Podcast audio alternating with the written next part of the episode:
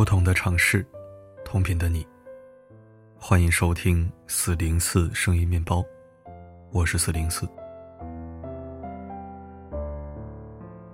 最近，一则何炅哭倒在周迅怀里的消息上了热搜。乌镇戏剧节开幕当天晚上，何炅、周迅、黄磊、李诞、杨天真等圈内好友在乌镇聚餐。刚开始时，大家还推杯换盏，谈笑风生。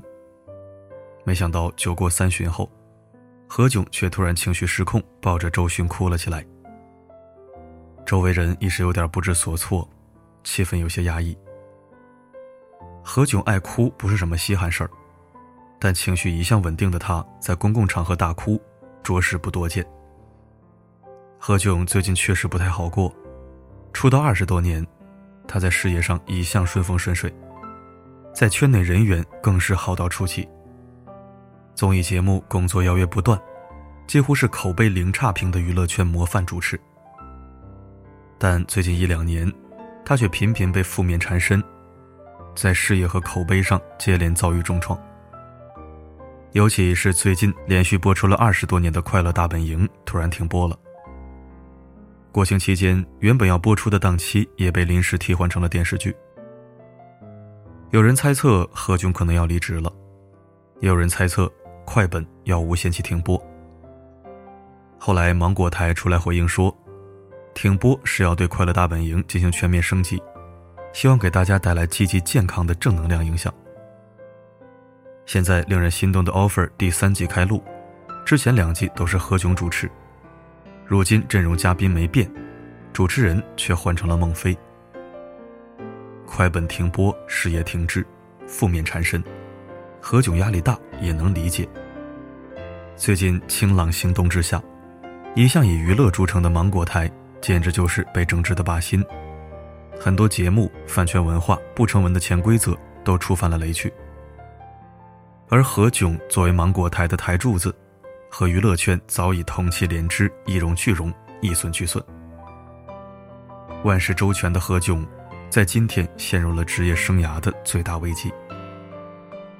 正如作家白先勇所感叹的：“拥有的从来都是侥幸，无常才是人生的常态。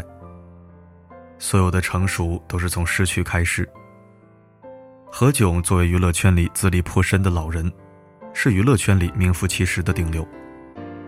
不是明星艺人，但微博粉丝上亿，碾压绝大多数当红明星。他的人脉圈究竟有多强大？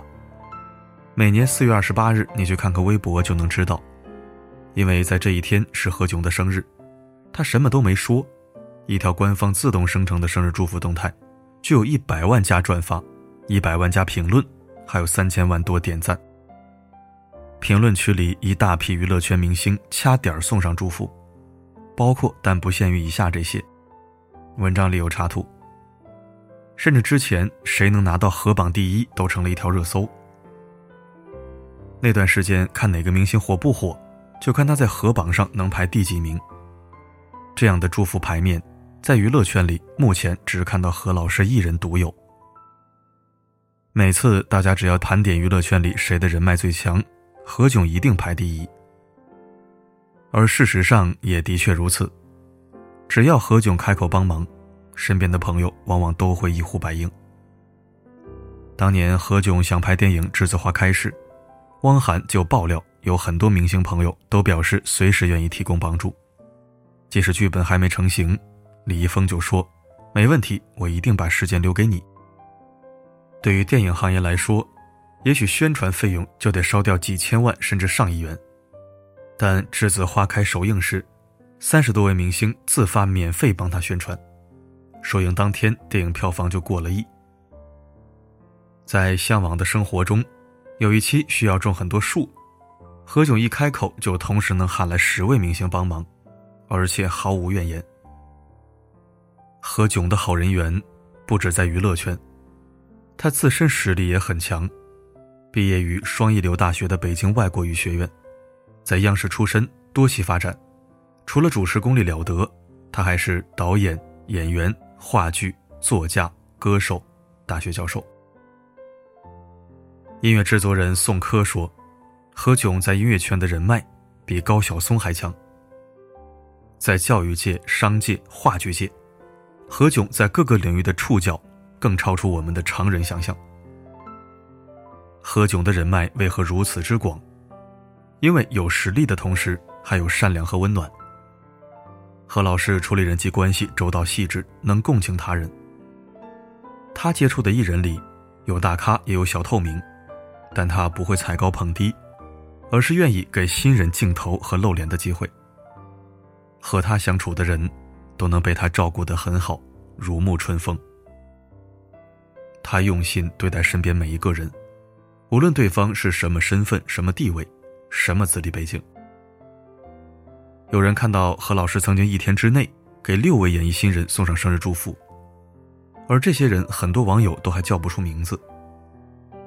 在彭昱畅还是小透明时，有一次遇到烦心事打来电话和何炅倾诉，何炅也能耐心的给他提出许多中肯的意见。换做其他大咖，真忙起来都会置之不理了。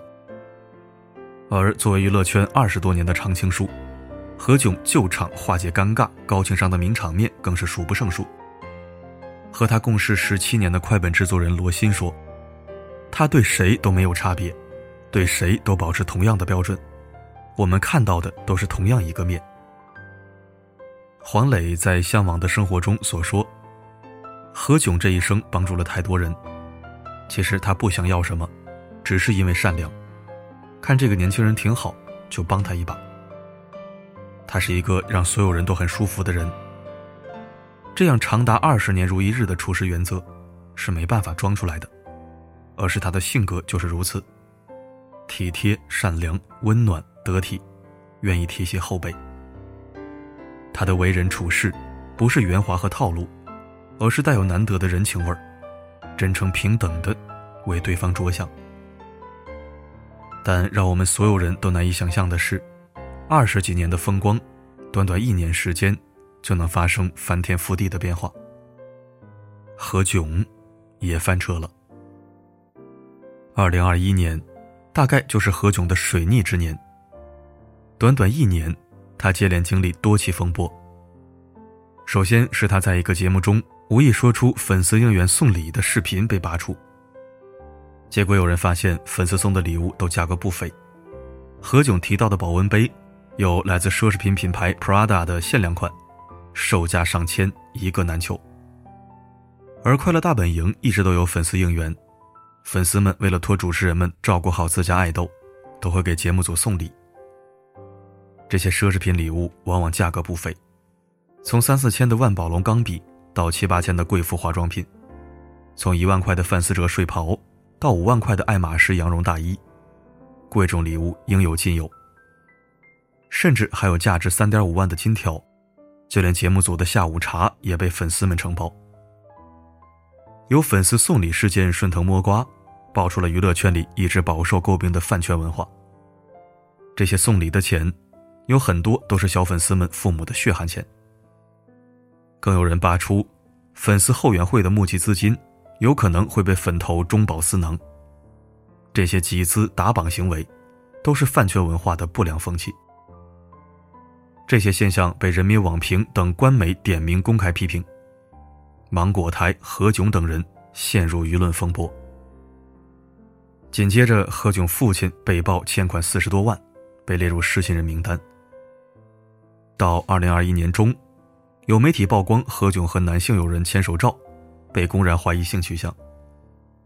再后来，何炅又被导演刘信达公开在微博实名举报，说他娘炮，内涵他偷税漏税，每一条都置何炅于死地。在接连打击之下，前段时间何炅直接清空微博，动态只保留半年可见。直到现在，主持的王牌节目被叫停，节目主持被替换。四十七岁这一年，老好人何炅被冠以“老赖之子”、“收金条”、“娘炮”等名头。从连续手握八九档综艺节目的娱乐圈大哥，到被举报工作被停，只经历短短一年时间。二零二一年的何榜也冷清了，一夜之间风光不再。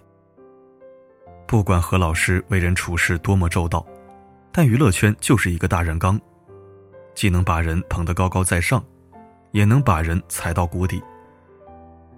身处娱乐圈漩涡的何炅，站得太高了，树大招风，注定一举一动都会被放大。回想起何炅当初在令人心动的《offer 二》节目中说过的那段话，至今真的是应验了。人一定要有自知之明，不要陷在一个情境里面，包括一个特别好的情境。你也要自知，你要知道那一定不是常态。还有很重要的一点，就是一定不是说你现在可以心安理得享受这一切，就永远持续。你一定要知道，你在最高峰的时候，下面一定是下坡路。你一定要有办法，要么拽住自己，下滑的速度慢一点；要么就是要做好准备，继续东西，在我滑下去之后，我还有办法再弹回来。这个其实是。人生就是战斗，每时每刻。何炅的经历不过是曝光了一个人生的残酷真相：人活一辈子，总有丰年和荒年。就像知乎高赞里说的：“财源广进的时候是丰年，时运不佳的时候是荒年；左右逢源的时候是丰年，门可罗雀的时候是荒年；血气方刚的时候是丰年。”弱不禁风的时候，是荒年。张小斐曾凭借《你好，李焕英》电影彻底爆红，变成好感度超高的国民妈妈。一夜之间，对她的所有嗜好纷至沓来：出入机场被粉丝接机，走红毯时各大名牌争相出借高定礼服，拍摄各类时尚杂志，通告邀约不断。但才短短八九个月过去，她已经重归沉寂。很久没有他的消息，很多曾经红极一时的流量明星，如今也消失在我们眼前。很多人处在丰年太久了，会误以为余生都是丰年，但其实起起落落的人生才是常态。一个人成熟的标志，就是既能承受得住丰年的喜悦，又能熬得住荒年的落寞。如今全球都在经历疫情危机，经济增速放缓，赚钱越发艰难。很多人受到经济政策影响，身处校外培训行业被裁员，也有很多正在遭遇职业瓶颈危机。中国有句老话，叫“三穷三富过到老，十年兴败谁知晓”。意思是每个人都会经历三个发财的机会。和三个破财的考验，才能过完这辈子。人生本来就是一条动态波折的曲线，不管是谁，都会经历峰高谷低。最可怕的不是现实的低谷，而是你沉浸在丰年的喜悦里，丢失了应对荒年的准备。作家摆渡人说：“人在丰年，自然春风得意，潇洒惬意。”但潇洒惬意之余，必须考虑荒年的活法，给自己留一条后路。我们能做的，就是走上坡路时，不要得意忘形；走下坡路时，不要自怨自艾。在丰年时低调，在荒年时积淀，既要有在阳光灿烂时修屋顶的远见，又要有遇到困难时披荆斩棘的勇气。人生本就没有捷径，该吃的苦注定逃不掉。只有战胜自己的缺陷，脚踏实地的努力，做好储备，居安思危，才能从容应对荒年。最后，借用鲁迅先生一句话作为结尾：上人生的路途吧，前途很远也很暗，然而不要怕，不怕的人的面前才有路。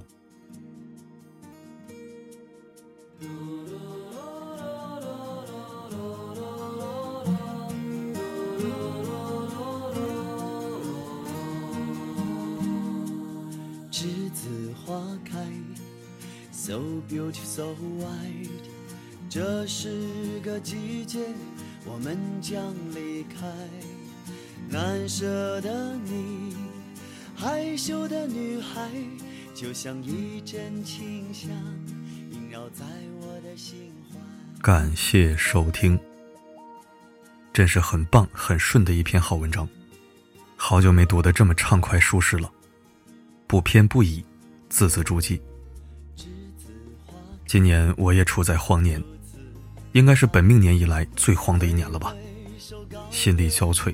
疲于应付，但我永不服输，绝不低头，甚至想对现实说一声：“我去你妈的！别嚣张，老子命硬。”好了，今天的分享就到这里，我是四零四，不管发生什么，我一直都在。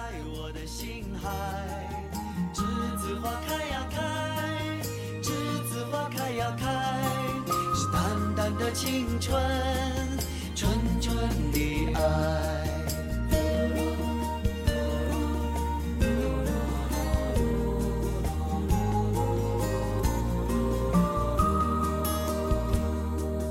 栀子花开，如此可爱。挥挥手告别，欢乐和无奈。光阴好像。将我们的青春灌溉。栀子花开呀开。